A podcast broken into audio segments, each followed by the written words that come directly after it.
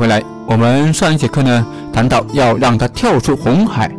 不要在这些品牌的这个势力范围内去进行任何的动作，因为在这里面，我们一些创业者想要跟这些品牌去竞争的话呢，是不具备优势，甚至可能在你没有成长之前就被他扼杀在摇篮之中。那么我们怎么样去跳出红海呢？最好就是到这些品牌他们的实力范围之外，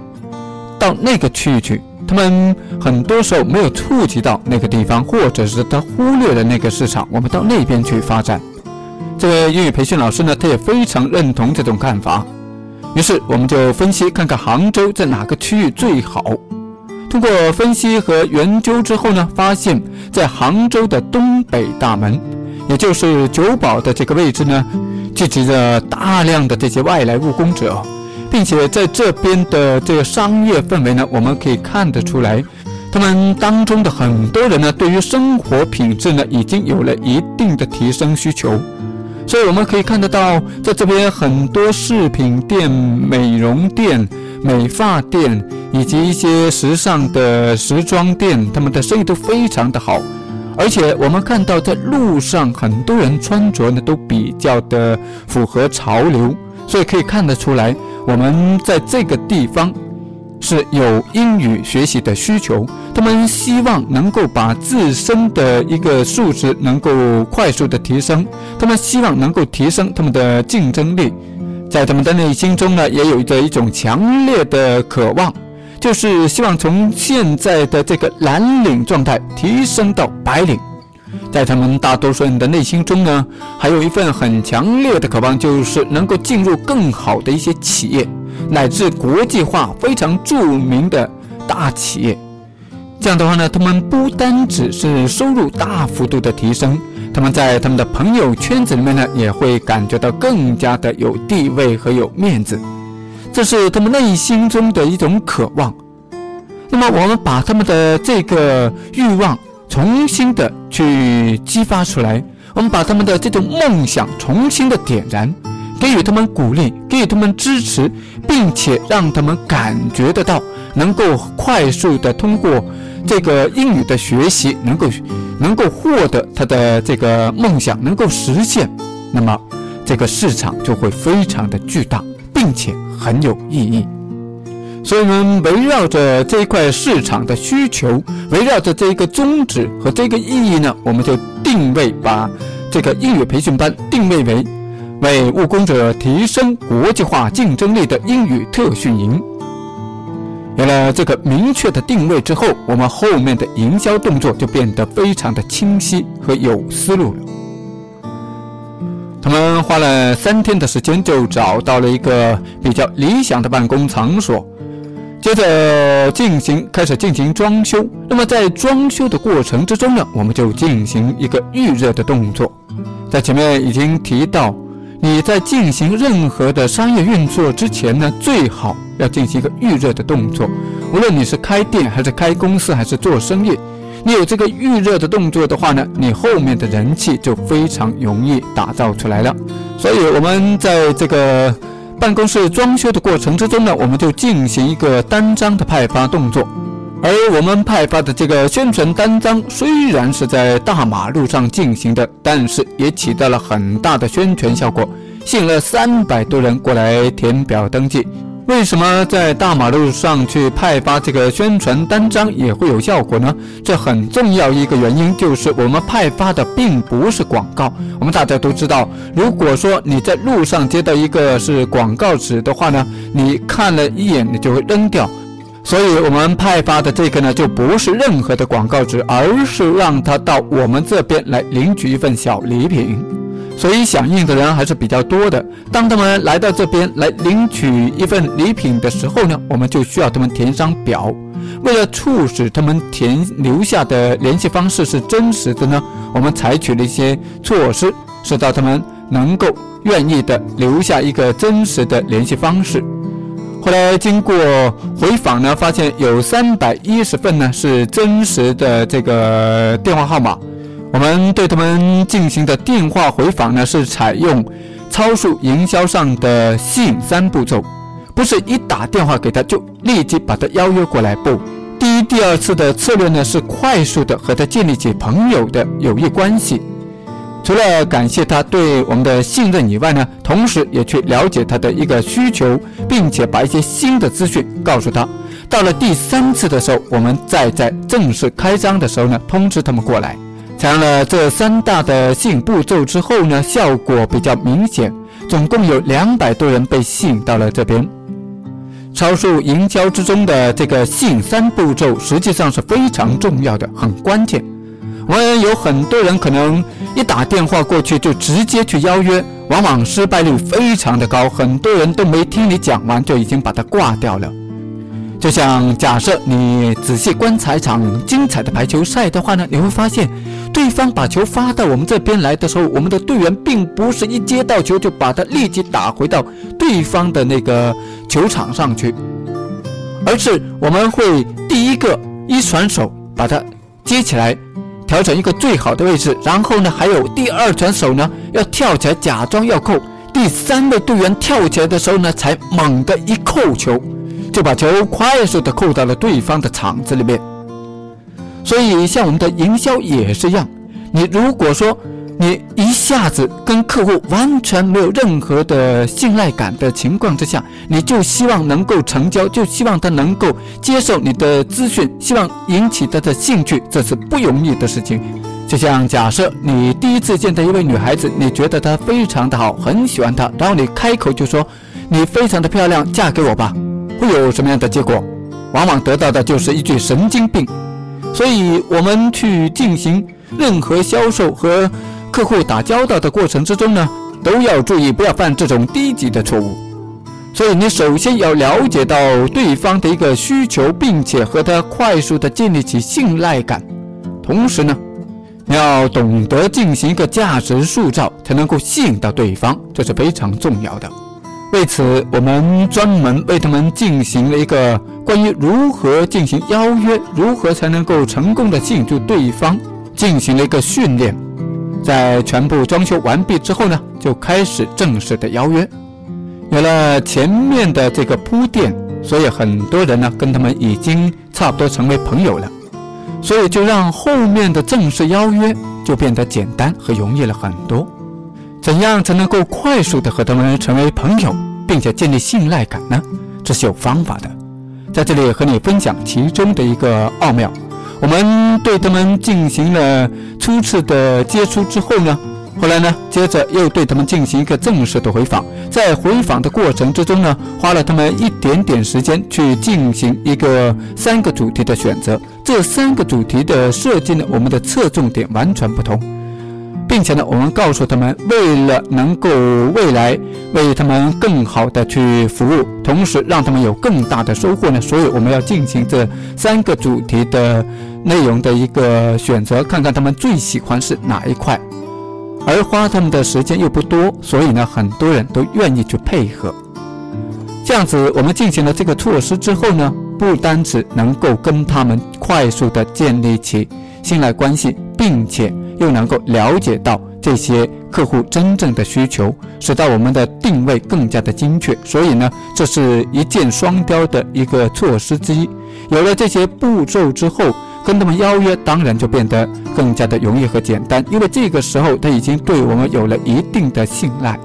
并且很重要一点呢，就是我们开展的第一个活动是根据。我们调查出来的大多数人喜欢的一个主题，再进行一个深入的价值包装，然后呢就进行正式的推出。而经过了综合的分析之后，第一个推出的主题就是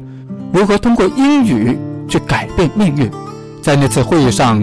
当这位英语老师把自己的一个成长经历跟大家说完之后呢，很多人都感动了。他把他原来从农村出来一无所有，然后通过学习英语，最后获得了巨大的改变。现在整个生活、整个人生都改变了，并且在会议上，他还告诉大家，就是因为他掌握到了一套英语快速的学习方法，才使到自己的命运得到彻底的改变。而且还有一个很吸引人的地方呢，就是这套方法呢，很多人只要用心，都是能够快速掌握的。同时，我们还建议他采用一套叫做。风险逆转的方法，也叫做零风险承诺的方法。也就是说，如果在学习的过程之中感觉到没有作用，完全可以退款，毫无风险。而这个零风险承诺呢，使到大家的成交欲望呢就大大的提升了，减轻了这个成交的障碍。同时，我们还采用三大措施去进行顾客的一个顾虑消除，以及促使他们现场快速的成交。首先，第一个措施呢，就是现场他们不需要去交完全款，只需要交少量的押金就可以参加学习。他们在学习的过程之中，再去决定到底是不是要完整的学完，所以很多人更加没有障碍。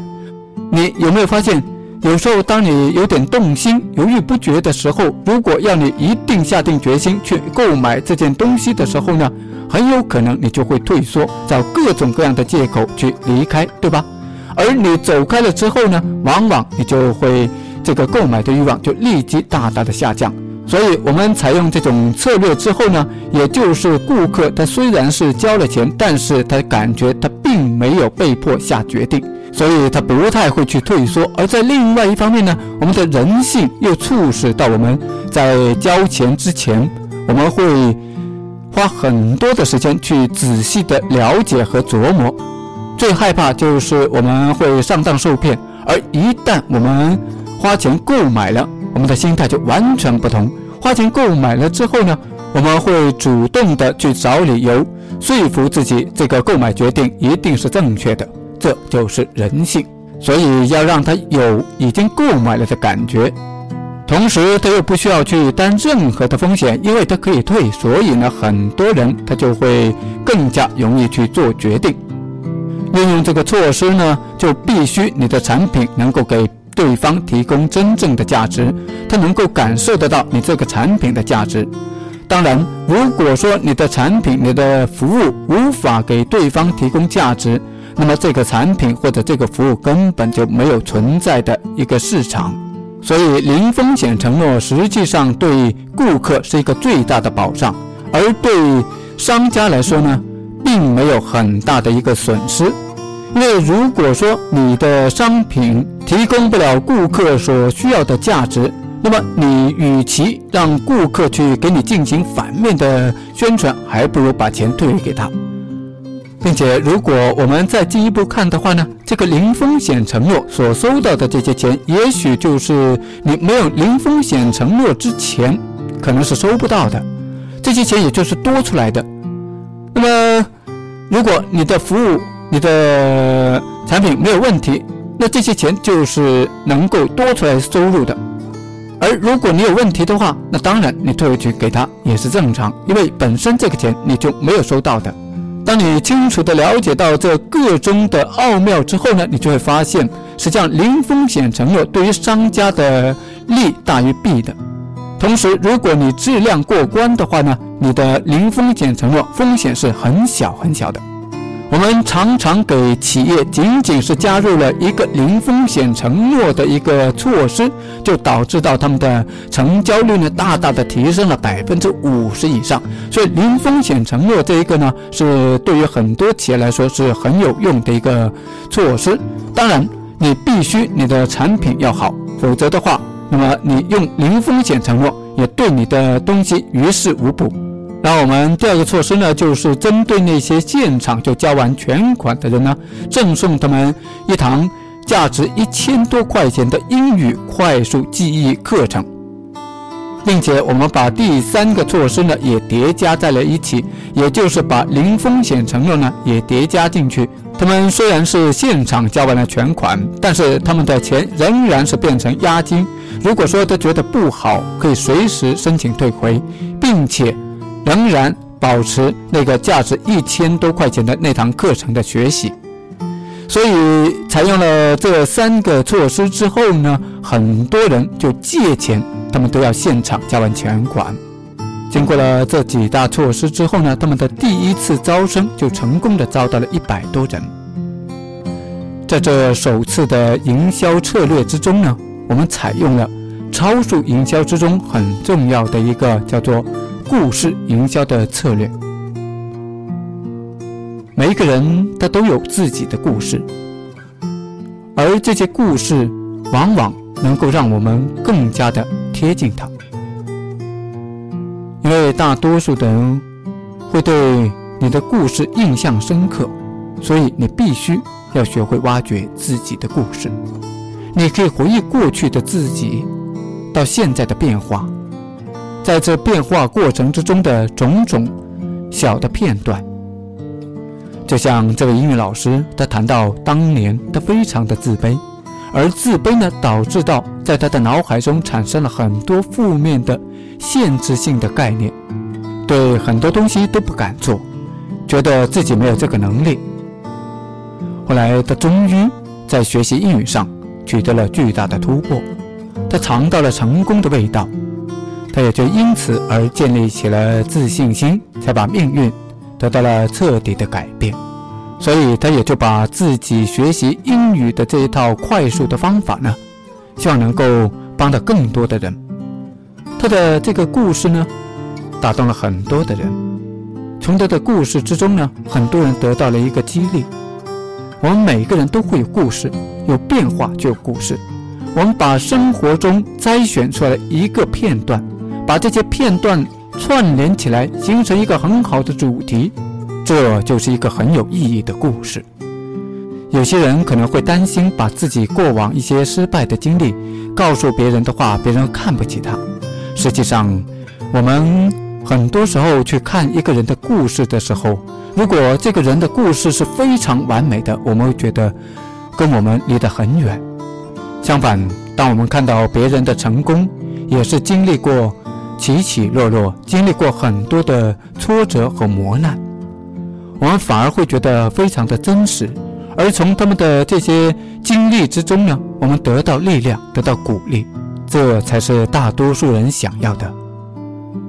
所以在故事营销之中呢，是不必害怕你的过往那些失败的经历，甚至有时候有些很傻的经历呢，反而让人家觉得你更加的可爱。更加的希望能够贴近你，喜欢你，这就是故事营销的魅力所在。经过了两个多月的时间，这一百多名的学员分批就培训完毕，最后退款的比率呢，大概在百分之十左右。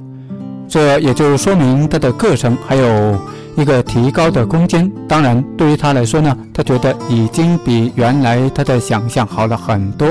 到后来才说，他在课程还没有结束之前呢，一直都是担心受怕的。这也难怪，毕竟他从来没有接触过零风险的承诺，他心里没有底。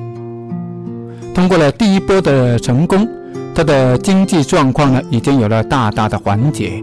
我们接着下来呢，就打算给他进行第二步的营销策略的操作。在这第二个营销策略里面，我们考虑到。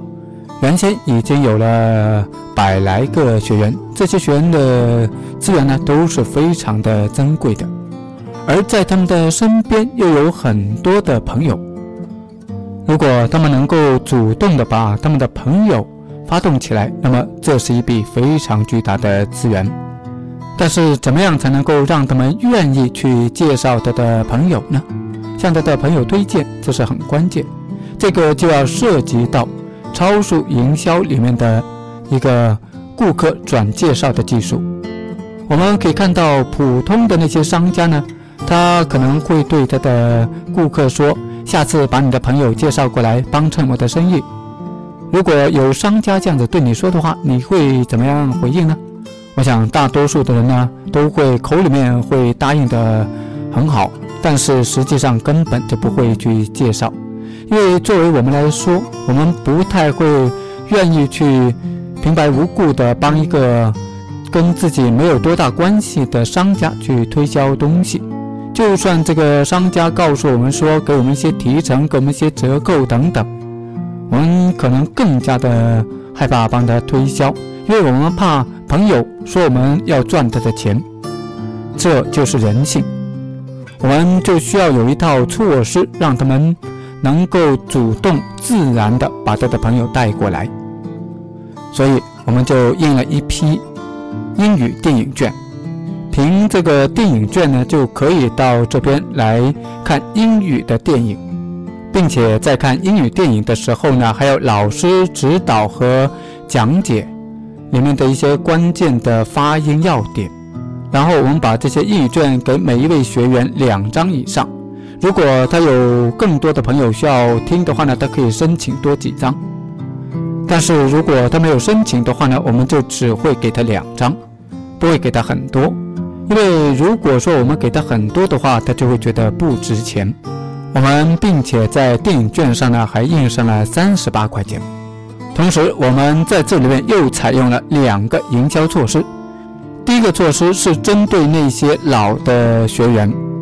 他们只要过来看了电影之后呢，他们就可以凭这个电影券去免费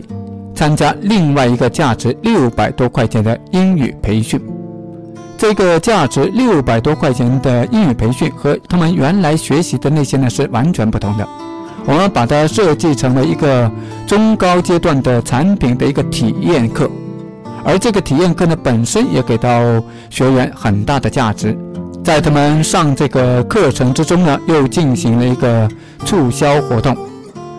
很多老的学员呢也就被这个中高端的后续的这个课程所吸引。他们又继续报了后面的一些课程，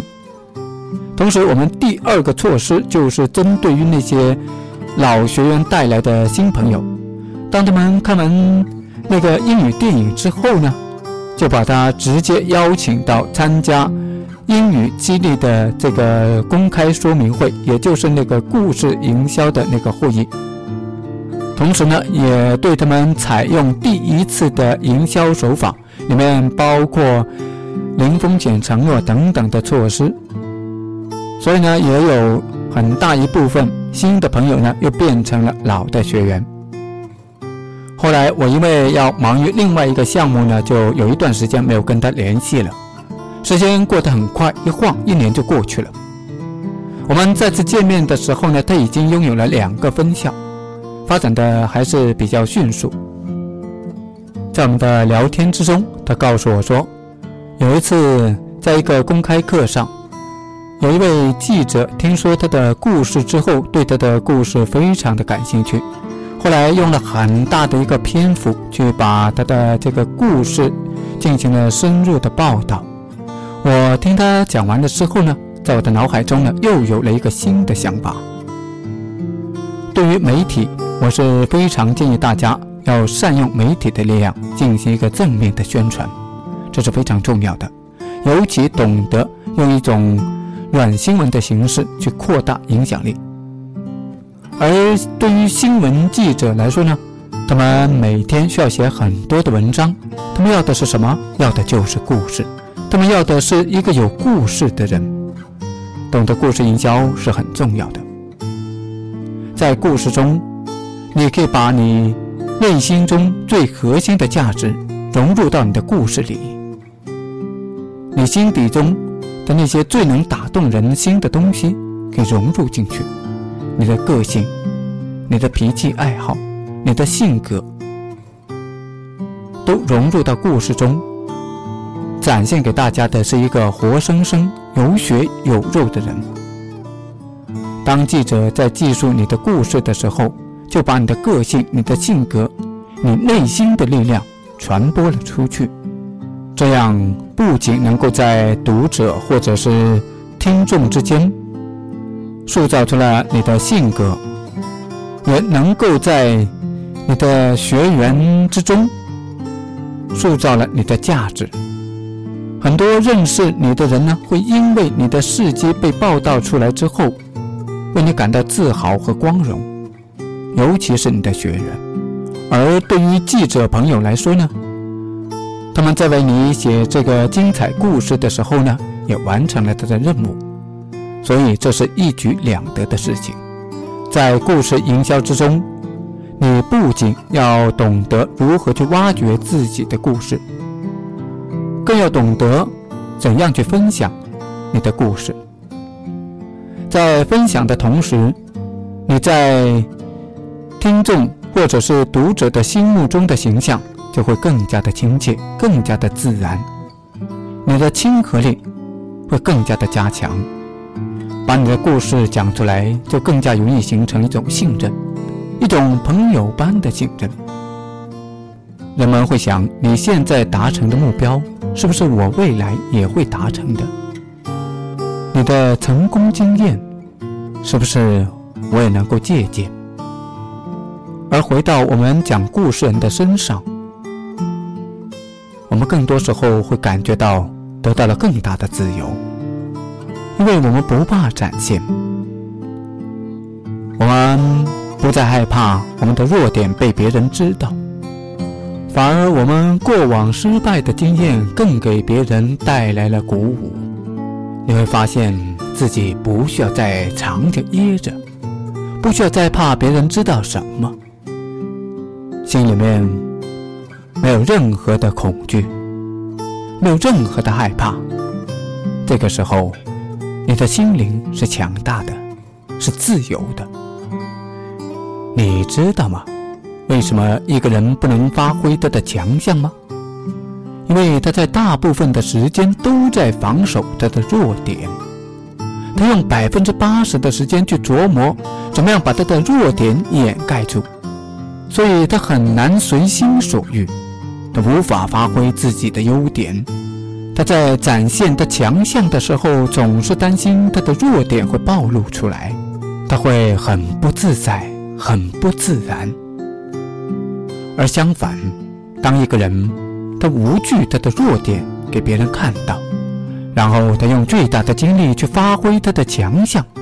当他把强项展现出来之后，他的弱点就无关紧要了。当你也是把那些认为最伤痛的东西、不敢暴露出来的东西放下的时候，你的优点才能够更加的明显，然后。你才能够更加的自由。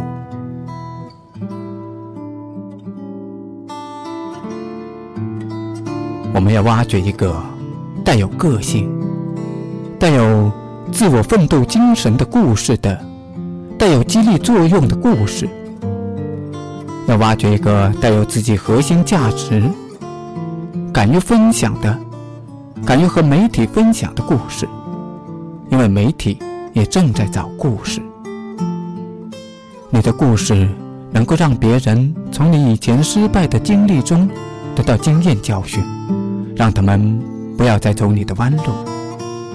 而同时能够在你的奋斗故事中看到了一种精神，一种你核心的价值，你的个性，你的坚持不懈。